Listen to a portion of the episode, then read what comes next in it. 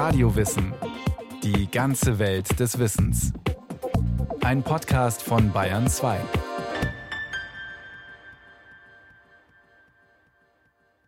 Eine Religion, die alle Weltreligionen in sich vereint? Das ist nach Meinung seiner Anhänger der Bahai-Glaube. Kein Strahl des Tageslichts drang in das düstere Verlies. Aus den Ecken des Kerkers hörte man das Stöhnen der anderen Gefangenen. Mirza Hussein Ali Nuri hatte den Kopf an die feuchte Mauer gelehnt. Sein Nacken schmerzte von der Kette mit der schweren Eisenkugel daran, die um seinen Hals lag. Seine Knöchel waren blutig gerieben von dem engen Fußstock, in den man seine Beine gezwängt hatte. Was stand ihm noch bevor? Würde man ihn für seinen Glauben öffentlich hinrichten? Oder ihn im Kerkerverlies ganz einfach seinem Schicksal überlassen? Mirza Hussein Ali Nuri schloss die Augen. Plötzlich drangen wunderbare Klänge an sein Ohr und erhabene Worte. Mirza Hussein Ali Nuri glaubte, dass es die Stimme Gottes sei, die zu ihm sprach und ihm seinen Willen für die Menschheit offenbarte.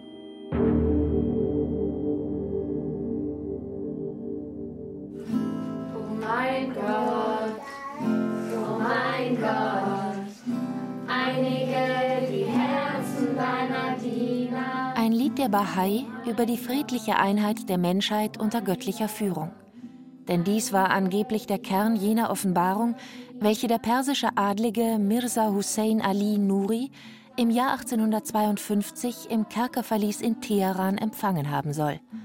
Von seinen Anhängern wird Mirza Hussein Ali Nuri bis heute Baha'u'llah genannt, der Glanz Gottes. Er begründete das Bahaitum, eine religiöse Bewegung, die heute auf der ganzen Welt aktiv ist. Auch in Deutschland, zum Beispiel mitten in München-Neuperlach.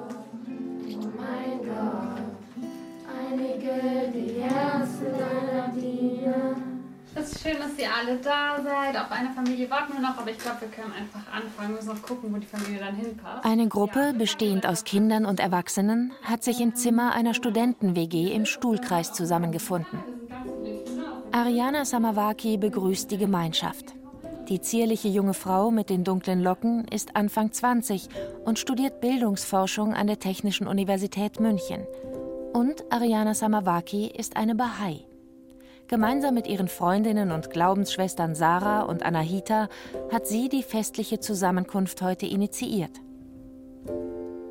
Doch obwohl es sich um ein Fest der Bahai-Gemeinde München handelt, sind nur wenige der Gäste Anhänger der Lehren von Baha'u'llah. Die eingeladenen Familien aus der Nachbarschaft haben ganz unterschiedliche religiöse und kulturelle Hintergründe. Sie spiegeln die multikulturelle Bevölkerung im Münchner Stadtteil Neuperlach wider.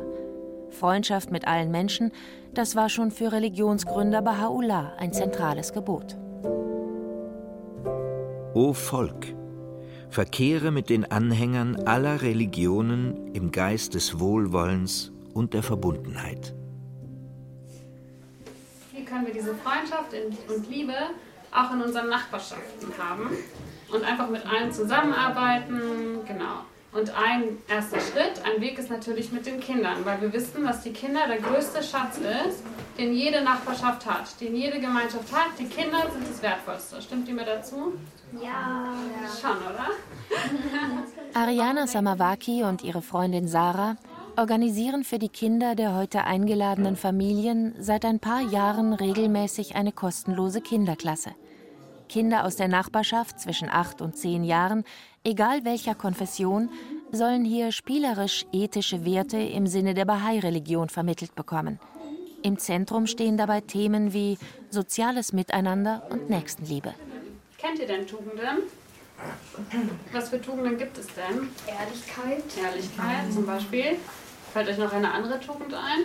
Freundlichkeit. Freundlichkeit. Äh, was glaube Traurigkeit? Traurigkeit ist ein Gefühl, ist, wenn man traurig ist. Aber es hat Gerechtigkeit. Und das sind alles Tugenden, die wir in unserem Herzen entwickeln können. Und jeder hat das ja in sich und wir können das alle stärker machen. Und dafür ist die Kinderklasse da. Und ihr wisst ja auch, dass wir in der Kinderklasse äh, haben wir immer ein Thema.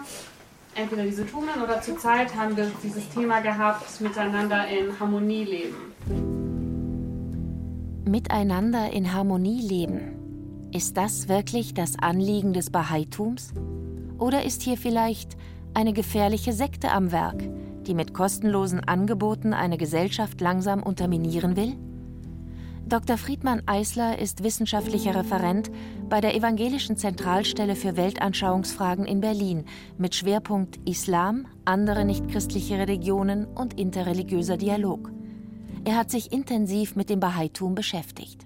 Der Bahai-Glaube ist weltweit verbreitet. Er hat zwar verglichen mit anderen Weltreligionen relativ wenige Anhänger, man spricht von etwa fünf bis sieben Millionen weltweit, aber er hat doch eine universale Botschaft. Es geht also nicht nur um die zahlenmäßige Größe, sondern auch um die Botschaft, den universalen Anspruch sozusagen, der jeden Menschen angeht, nicht nur eine bestimmte ethnische oder kulturelle Gruppe. Insofern sprechen die Bahai selbst gerne von Universalreligion. Eine Universalreligion, die ihren Ursprung in Persien, dem heutigen Iran hat. Dort wurde im Jahr 1817 in Teheran der später als Gründer des Bahai-Glaubens bekannte Baha'u'llah unter dem Namen Mirza Hussein Ali Nuri geboren, als Sohn einer schiitisch-muslimischen Adelsfamilie. Mirza bedeutet auf Persisch Fürstensohn, und als solcher wuchs Hussein Ali Nuri auf. Doch das Leid der Armen, die Unterdrückung der Frauen und die Verlogenheit der Reichen und Frommen bedrückten ihn. Voller Hoffnung schloss er sich einer Reformbewegung des schiitischen Islam an, unter der Führung eines jungen Mannes, der sich Bab nannte, das Tor. Der Bab behauptete, Gott habe sich ihm offenbart. Er sprach von all dem, was auch Mirza Hussein Ali Nuri im Innersten bewegte, von Toleranz, Menschenliebe, von Frauenrechten und von Bildung und Wohlstand für alle. Der Bab erklärte auch, dass nach ihm ein weiterer Offenbarer kommen würde. Mirza Hussein Ali Nuri ahnte nicht, dass er selbst bald als dieser Offenbarer gelten sollte und eine eigene Religion, das Bahaitum, gründen würde. Heute, über 100 Jahre nach Baha'u'llahs Tod, treffen sich Anhänger seines Glaubens regelmäßig zu gemeinsamen Andachten, bei denen Gebete gesprochen, Lieder gesungen und verschiedene religiöse Texte gelesen werden. Darunter nicht nur Bahai-Schriften, sondern auch Texte aus der Bibel oder dem Koran, ebenso wie buddhistische oder hinduistische Schriften. Für Dietmar Bruckmann, Mitte 60, war es genau diese religiöse Toleranz und spirituelle Offenheit, die ihn am Bahaitum anzog. Ja, mit 24 Jahren habe ich dann Freunde getroffen, die Bahai waren. Hatte davon noch nie etwas gehört. Aber es hat mich eben sofort angezogen, als ich gehört habe, dass der Bahai-Glaube lehrt, dass alle Religionen derselben Quelle entstammen und dazu dienen, die Menschheit zu erziehen. Und das hat meine Suche nach meiner religiösen Identität sozusagen zum Ziel geführt, dass ich nun eine Religion gefunden habe, in der alle Religionen vereint sind. Die Bahai sehen ihren Glauben als eine Religion, die nicht ein Gegenentwurf, sondern eine logische Weiterentwicklung aller älteren Weltreligionen ist, erklärt Dr. Friedmann Eisler von der Evangelischen Zentralstelle für Weltanschauungsfragen. Dieser Anspruch beinhaltet einen besonders charakteristischen Gedanken, den der fortschreitenden Offenbarung Gottes in geschichtlichen Stufen, sodass die verschiedenen Religionen als Stufen der einen Geschichte Gottes erscheinen. Und diese verschiedenen Religionen, die Religionsstifter, die wichtigen religiösen Gestalten, werden als Manifestationen Gottes in einen großen Bogen der Offenbarung gestellt. Und die bezeugen alle im Kern dasselbe, den einen ewigen Bund Gottes mit den Menschen, der am besten und deutlichsten eben in der Bahai-Religion zum Ausdruck kommen soll. Der Gründer und Offenbarer Baha'u'llah wird von den Bahai als Prophet in einer Linie mit Buddha, Moses, Jesus und Mohammed gesehen. Und Baha'u'llah ist nicht der letzte dieser Reihe. In ungefähr 1000 Jahren, so der Glaube der Bahai, wird die Zeit reif sein für einen neuen Gottesoffenbarer. Nach Bahai-Auffassung sind im Kern alle Religionen mit derselben Botschaft äh, gekommen, nur in unterschiedlichen Zeiten und Situationen. Und in diesen unterschiedlichen Situationen waren auch unterschiedliche Botschaften notwendig. Insofern sind das sozusagen wie Stufen auf einem Weg, der aber ein gemeinsamer Weg ist. Meine Eltern sind Bahai. Die waren Moslems, sind als Muslime aufgewachsen, sind ähm, in Anfang 20 beide Bahai geworden und haben mir das halt auch so mitgegeben dann in der Erziehung, so die Liebe zu allen Religionen. Erklärt Ariana Samawaki. Aber man wird nicht automatisch durch Geburt Bahai. Es gibt auch keinen Initiationsritus, keine Beschneidungszeremonie oder Säuglingstaufe, die einen früh an die Gemeinschaft bindet. Man muss, wenn man sich entscheidet, der Bahai-Gemeinde beitreten zu wollen, muss man erklären, dass man Baha'u'llah als den Offenbarer für unser heutiges Zeitalter anerkennt. So war das auch bei Ariana Samawaki, als sie sich mit 15 zum Glauben ihrer Eltern bekannte. Ihre Mutter stammt aus Afghanistan, ihr Vater aus dem Iran. Kennengelernt haben sich die beiden dann in Bielefeld. Mein Papa sagt immer, die Liebe fällt in Bielefeld. ja. Dass ihr eigener Partner auch Bahai ist, das ist Ariana nicht so wichtig. Also man darf jeden heiraten, es gibt da keine Einschränkungen. Was mir einfach wichtig ist, ist, dass man schon auch ein gemeinsames Ziel hat. Als Paar, dass man einfach gerne zusammen dient oder einen Beitrag zur Menschheit leisten möchte. Und ich finde es wichtig, dass man da nicht aneinander vorbeilebt und der eine nur sein Haus und sein Auto und Karriere machen will und der andere eben auch gerne mit den Familien in der Nachbarschaft arbeitet. Die Grundidee des Bahai-Glaubens ist schon eine ganz positive. Die Welt soll verbessert werden, die Menschen aller Völker sollen sich versöhnen, eine große Menschheitsfamilie soll zusammenkommen. Ich wünsche, dass ihr glücklich seid,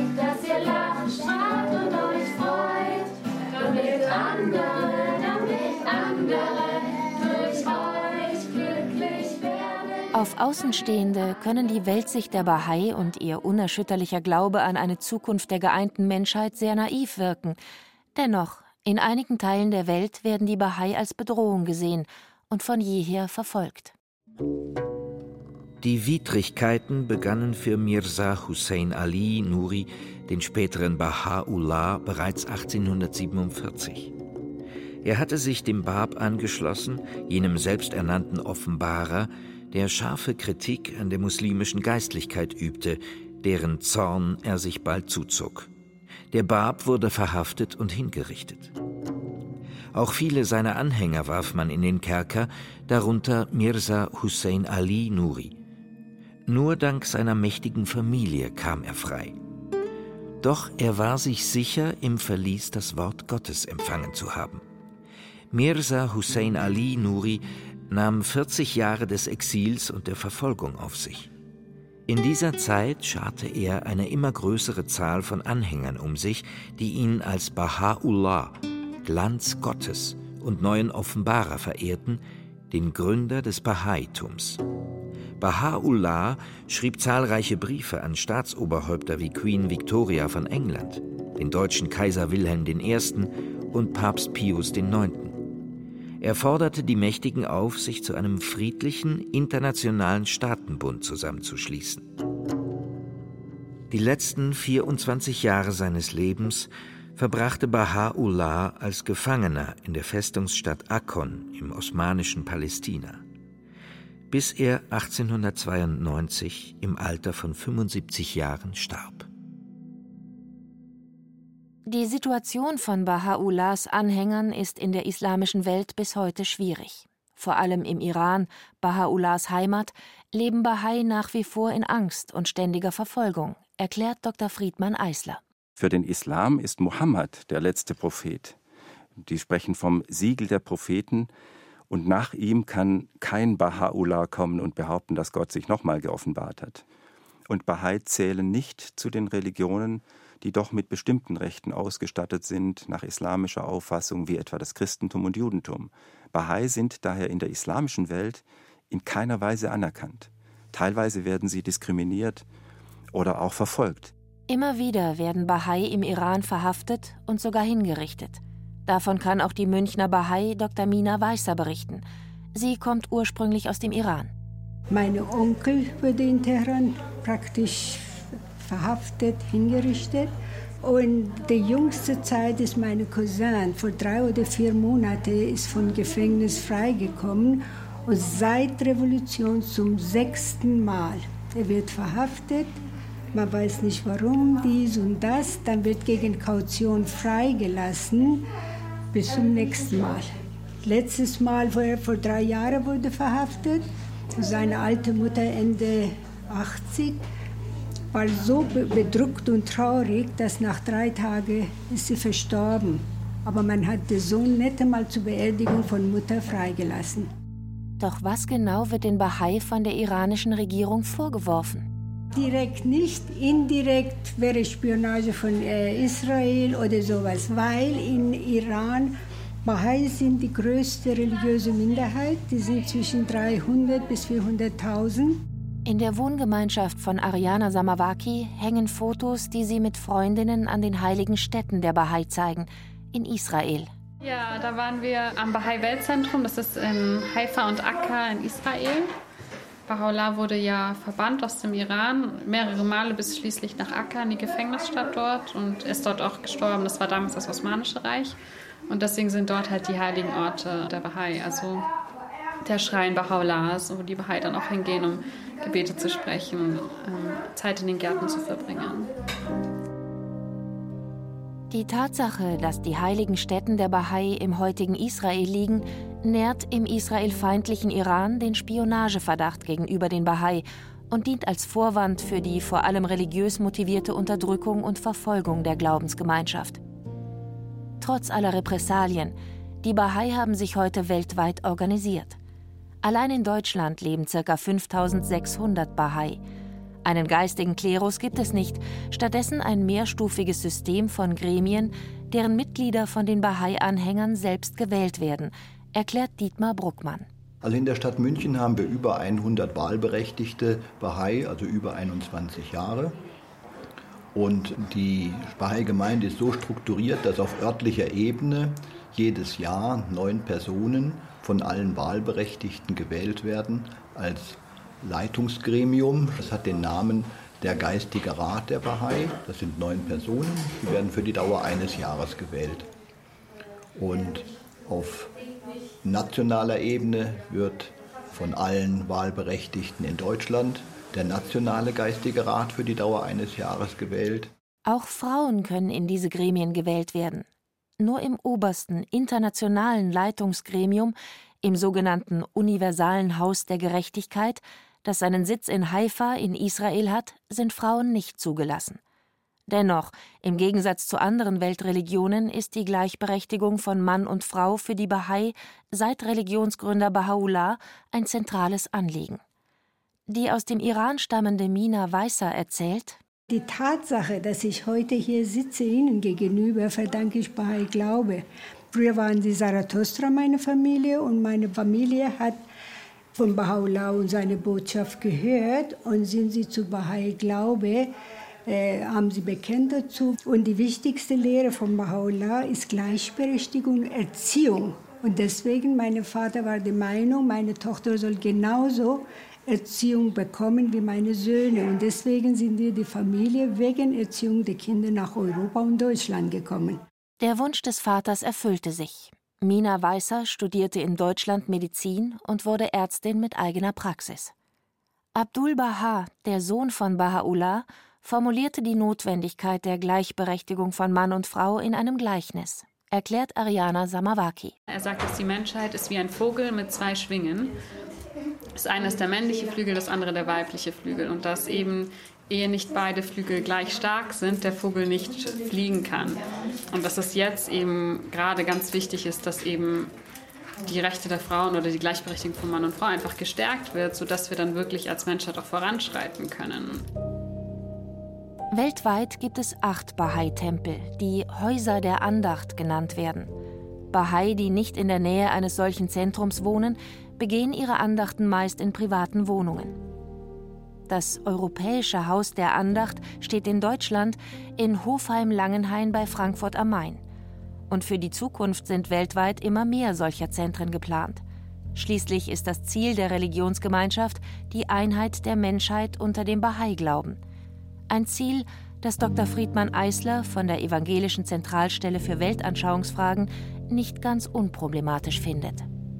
Da knüpfen auch kritische Rückfragen an, weil letztlich Pluralität und vor allem auch Säkularität, also die Trennung von Religion und Staat etwa, für die Gesamtperspektive, für die, das Ende der Zeit in Frage gestellt werden. Es soll am Ende eine Welt entstehen auf der religiösen Grundlage des Bahaitums. Ungeklärt ist aus meiner Sicht auch die Frage, wie eben diese Zukunftsvision der Bahai zu verstehen ist. Wenn da von einem Weltparlament unter göttlicher Führung die Rede ist und so weiter. Also im Grunde ist jedenfalls die Trennung von Religion und Staat nicht vorgesehen in dieser Perspektive. da gibt es offene Fragen, welchen Stellenwert denn dann Pluralität und Individualität letztlich haben können. Das Bahaitum also doch eine missionarische Religion, die Vielfalt zerstört, anstatt sie zu feiern, und eine Gefahr für den freien säkularen Staat darstellt? Allerdings gibt es keinerlei politische oder gar revolutionäre Programme zur Durchsetzung von so einer Zukunftsvision. Insofern sind diese Fragen doch auch eher theoretischer Art. Man könnte sagen, in der Praxis ist es doch der gemeinsame Weg des Dialogs und der Verständigung, der für Bahai wichtig ist. Da geht es um Versöhnung, um Frieden, um einen gemeinsamen Weg, Frieden und Versöhnung der Menschheit. Das ist auch für die 23-jährige Anahita aus der Bahai-Gemeinde in München das Ziel, welches sie antreibt. Sie leitet in Pasing eine Junior-Jugendgruppe für 12- bis 15-Jährige. Hier wird sich nicht primär mit alten heiligen Schriften auseinandergesetzt, sondern mit den Problemen, welche die Teenager tagtäglich bewegen. Und mit denen machen wir ein Programm, in dem sie lernen, mit den destruktiven Kräften, die so in der Gesellschaft wirken, wie Materialismus oder vielleicht auch in der Schule sowas wie Mobbing und so weiter umzugehen und eben dann auch zur Besserung der Welt beitragen können. Sie machen auch Dienstprojekte zum Beispiel, nennen wir das. Sie äußern ihre Wünsche, wie sie was in der Welt verändern möchten oder in der Nachbarschaft. Und diese Projekte setzen wir mit ihnen um, dass sie halt wirklich sehen, okay, ich kann wirklich was verändern. Mit Nachbarschaftshilfe und Andachtsgesprächen an der Einheit der Menschheit arbeiten, Angesichts der Probleme und Konflikte, die derzeit unsere Welt erschüttern, scheint das wie ein Tropfen auf den heißen Stein und die Idee von der geeinten Menschheit wie ein unerfüllbarer Traum.